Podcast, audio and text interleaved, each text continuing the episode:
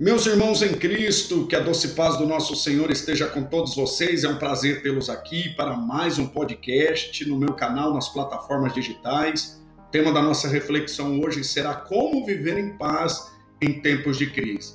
Eu tenho certeza que essa mensagem vai inundar o seu ser, vai edificar a sua alma. Então fique aí que eu já volto com uma porção das Escrituras Sagradas para edificar a sua vida.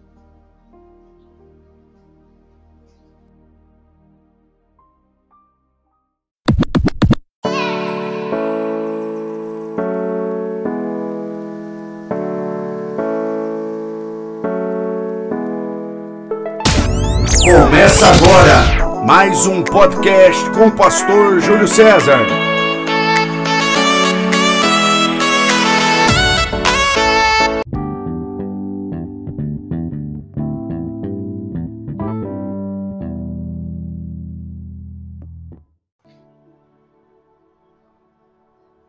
Filipenses, capítulo de número 4, verso de número 6 e 7, Paulo diz assim: não estejais inquieto por coisa alguma.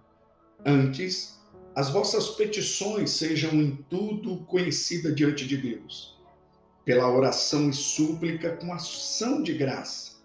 E a paz de Deus, que excede todo entendimento, guardará os vossos corações e os vossos sentimentos em Cristo Jesus.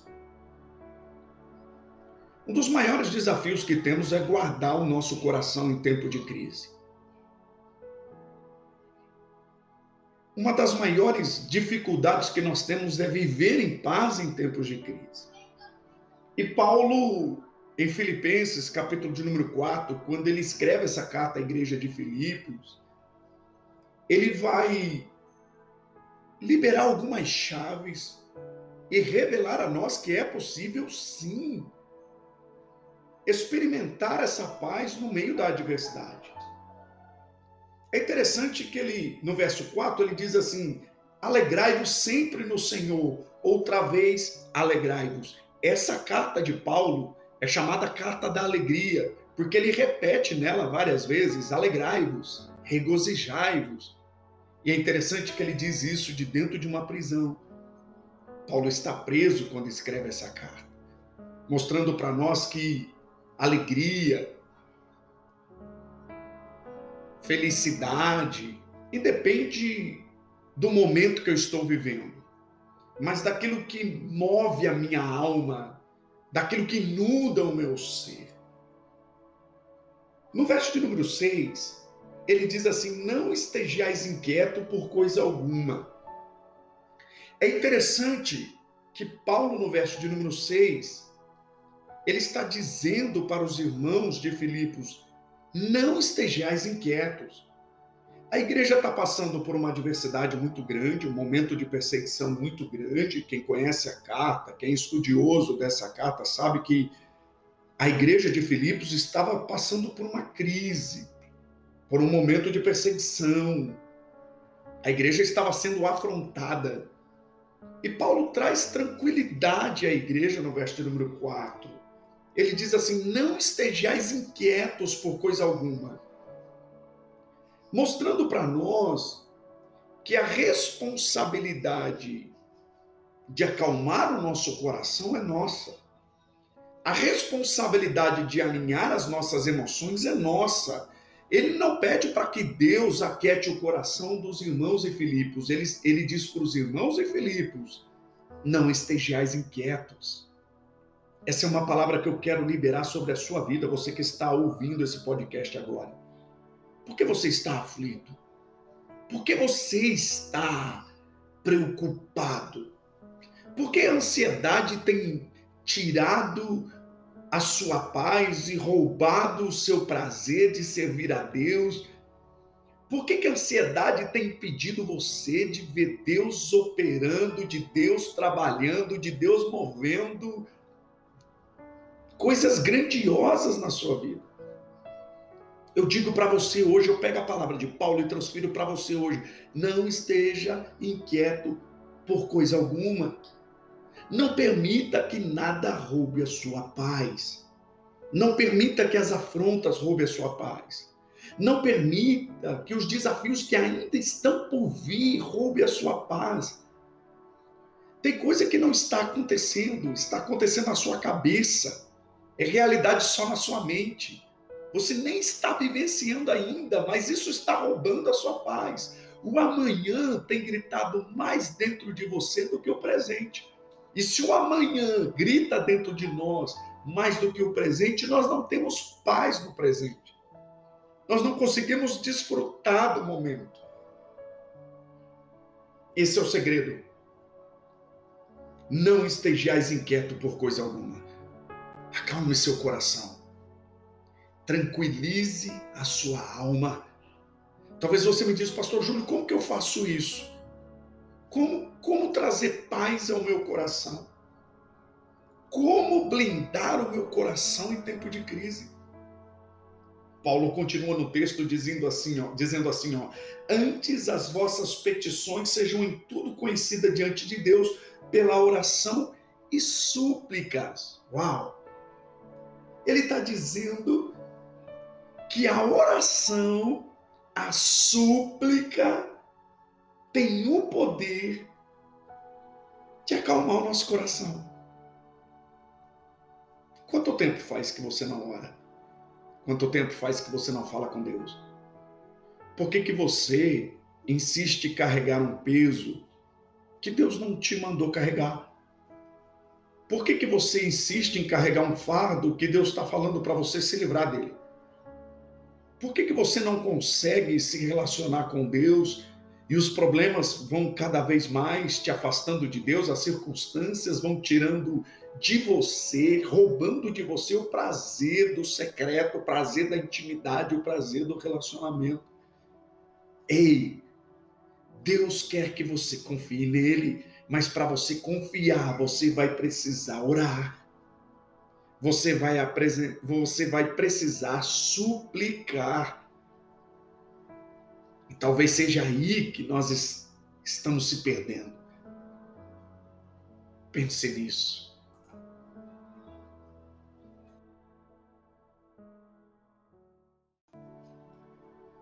É interessante que Paulo não diz só para você orar, ele diz para você suplicar. E súplica é uma oração incessante, é uma, uma oração de submissão, é uma oração de insistência. É a oração que nós fazemos pedindo um favor, pedindo a graça. É o coração permanente naquilo que está apresentando diante de Deus. O segredo de ter paz no meio da crise é estar suplicando todos os dias, todos os momentos porque a oração te faz, te, te faz se aproximar de Deus, mas a súplica te faz dependente. vou repetir isso aqui. A oração te faz se aproximar de Deus, mas é a súplica que te torna dependente. E Deus não te fez para ser autossuficiente, Deus te fez para ser dependente dele. Aprenda a depender de Deus. Aprenda a suplicar diariamente. Traga à memória sempre os desafios que estão por vir. Suplique diante de Deus, ainda que seja com desespero, mas com entrega, para que você possa desfrutar dessa graça. Não desista daquilo que você pediu para Deus. Não desista daquilo que você tem pedido para Deus. A súplica faz o Pai entender que você está insistindo. É como se você dissesse para você mesmo: Eu não abro mão daquilo que o Senhor prometeu para mim. Eu não abro mão daquilo que o Senhor diz que fará através de mim e por mim. Eu não abro mão. Antes as vossas petições sejam em tudo conhecidas diante de Deus pela oração, oração, intimidade, aquilo que te aproxima, e súplica é o que te torna dependente. Mas no final desse texto, Paulo deixa uma chave, ele diz assim: com ações de graça. Você vai orar, você vai suplicar, mas você também vai ter um coração grato. Isso é maravilhoso. Porque a gratidão, ela faz com que a tempestade dentro de nós se acalme. A gratidão faz com que aquilo que grita dentro de nós silencie. Gratidão é trazer à memória aquilo que te dá esperança. Gratidão é se lembrar daquilo que Deus já fez por você. Gratidão é se lembrar daquilo que Deus, ah, daquilo que Deus já fez por você, quantos livramentos. Gratidão é você olhar e ver Deus trabalhando por você, porque tem um Deus que não para de trabalhar. Quando Deus leva Jeremias para a casa do oleiro, Jeremias diz, chega lá e vê o oleiro trabalhando. Ele não começou a trabalhar quando Jeremias chegou. Quando Jeremias chegou, ele já estava trabalhando. Jesus disse: Eu trabalho porque o meu pai trabalha. Tem um Deus que está trabalhando ah, 24 horas por dia. Encontre descanso nisso. Encontre descanso na gratidão se apega àquilo que Deus falou. Talvez você está esperando Deus falar com você, mas Deus já falou tanto com você e você é, é, é, ainda quer que Deus continue falando. Se você não acreditar naquilo que Deus já falou, você não vai acreditar naquilo que Ele ainda vai falar. Se apegue àquilo que Deus já fez por você. Se apegue e seja grato a isso. O salmista diz: Bendiz a minha alma ao Senhor, que eu nunca esqueça dos seus benefícios. Não se esqueça. Gere um bloqueio na sua mente com relação aos obstáculos, trazendo à memória a gratidão. Gere um bloqueio com relação aos tamanhos dos desafios, trazendo à memória aquilo que Deus já fez. Ah, o Senhor dos exércitos está contigo. Quando Davi foi enfrentar Golias, ele trouxe à memória tudo aquilo que Deus tinha feito por ele. Deus me livrou da mão do leão, Deus me livrou da mão do urso, e ele vai me livrar da mão desse gigante. Traga à memória aquilo que te dá esperança. Lembre-se de tantas coisas que Deus fez por você. Aí eu te pergunto: você tem motivo agora para agradecer a Deus? Você tem motivo nesse momento para agradecer a Deus? Você tem motivo nesse momento para ser grato a Deus. Porque a gratidão a Deus, oração, súplica e gratidão, faz a gente chegar no verso 7, quando Paulo diz assim: E a paz de Deus, que excede todo entendimento, guardará os vossos corações e os vossos sentimentos em Cristo Jesus. E a paz de Deus, que excede todo entendimento, guardará os vossos corações e os vossos sentimentos em Cristo Jesus. Ei, experimente essa paz hoje. Prove dessa paz. Um cristão fica doente, cristão perde emprego, o negócio do cristão vai à falência, cristão perde amigos e parentes por motivo de doença, o cristão sofre de depressão, de ansiedade, tudo isso, tudo, todo o resto serve para nos lembrar que Jesus não prometeu ausência de tribulações, mas ele prometeu paz em meio a todas elas. Ele quer que você experimente essa paz, ele quer que você viva essa paz. Se você entrega a Deus os seus problemas, você encontra paz. Mas se você entregar a fé junto com os seus problemas, você vai encontrar soluções. Entenda isso. Entenda.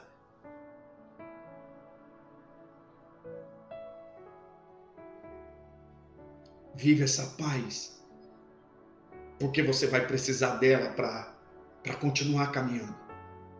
Você vai precisar dessa paz para enfrentar os desafios que estão por, por vir. Porque na guerra você vence, mas é na paz que você edifica. Na guerra você cresce, mas é na paz que você expande, que você se expande. Na guerra você conquista, mas é na paz que você consolida. Entenda isso. A maior riqueza que Jesus nos deixou foi a paz. Ele disse: Deixo-vos a paz, a minha paz vos dou. Não há dor como o mundo dá. Talvez você pergunte, pastor Júlio, o mundo dá paz. Sim, o mundo dá paz. Mas a paz do mundo é passageira. A paz do mundo é encontrada num, num, num gole de cerveja, num trago de, de, de um baseado, ou num, numa roda de amigos bajuladores, de, de, de, amigos abre aspas e fecha aspas. A, a, a paz, ela precisa de uma noite de balada. A paz do mundo, ela pode até durar uma noite, mas a tristeza vem pela manhã. Agora com Cristo não. Com Cristo o choro dura uma noite, mas a alegria vem pela manhã, porque Ele é o sol da justiça que brilha sobre nós. A paz dele não precisa de drogas, não precisa de. Não, não precisa de, de, de roda de bajuladores. Não, a paz dele, ela excede todo entendimento. A paz dele não precisa de subterfúgio terrenos para alcançar. A paz, deixa eu te dizer, a paz não é um lugar, a paz é uma pessoa. A paz não é circunstancial. Ela é Cristo em nós. Receba essa palavra em nome de Jesus. No reino de Deus é assim. A paz às vezes vem quando estamos sozinhos. A paz às vezes vem quando estamos de joelho. A paz às vezes vem quando estamos no meio da batalha. A paz às vezes vem até quando oferecemos flores. Mas também vem quando empunhamos uma espada. Entenda. Porque às vezes, até para ter paz, você precisa de uma espada para confrontar, para se mostrar firme na batalha. Não diga que você está em paz se você finge, finge que está tudo bem quando algumas coisas ao seu redor precisam ser confrontadas. Paz não é ignorar o problema, mas enfrentar o problema em paz. Paz não é fugir do conflito, mas é entrar no conflito para que haja paz. Entenda isso. Paz. Não, a paz do mundo está nos vícios, na prostituição, nos prazeres do mundo, mas a paz de Cristo está nele e ele é a paz. A paz do mundo é passageira, mas a paz de Cristo é eterna.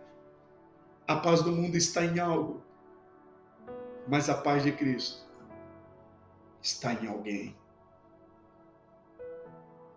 Guarde essa reflexão e que Deus te abençoe, em nome de Jesus. Que a paz que excede todo entendimento, guarde o seu coração nesse momento e os vossos sentimentos para que você possa vencer essa crise. Talvez ele não tire você da crise agora que você está ouvindo esse áudio. Talvez ele não te tire da crise com todo esse momento difícil que você está passando, que estamos passando. Mas ele quer te dar paz no meio dessa crise. Receba essa palavra. Viver na dependência de Deus é quando você está contra a parede. Quando a sensação é que ela vai desabar Porém, você encontra paz e calma, descansando no Senhor, justamente por confiar e acreditar que a providência vai chegar cedo ou tarde. Essa é a reflexão de hoje. E Deus te abençoe.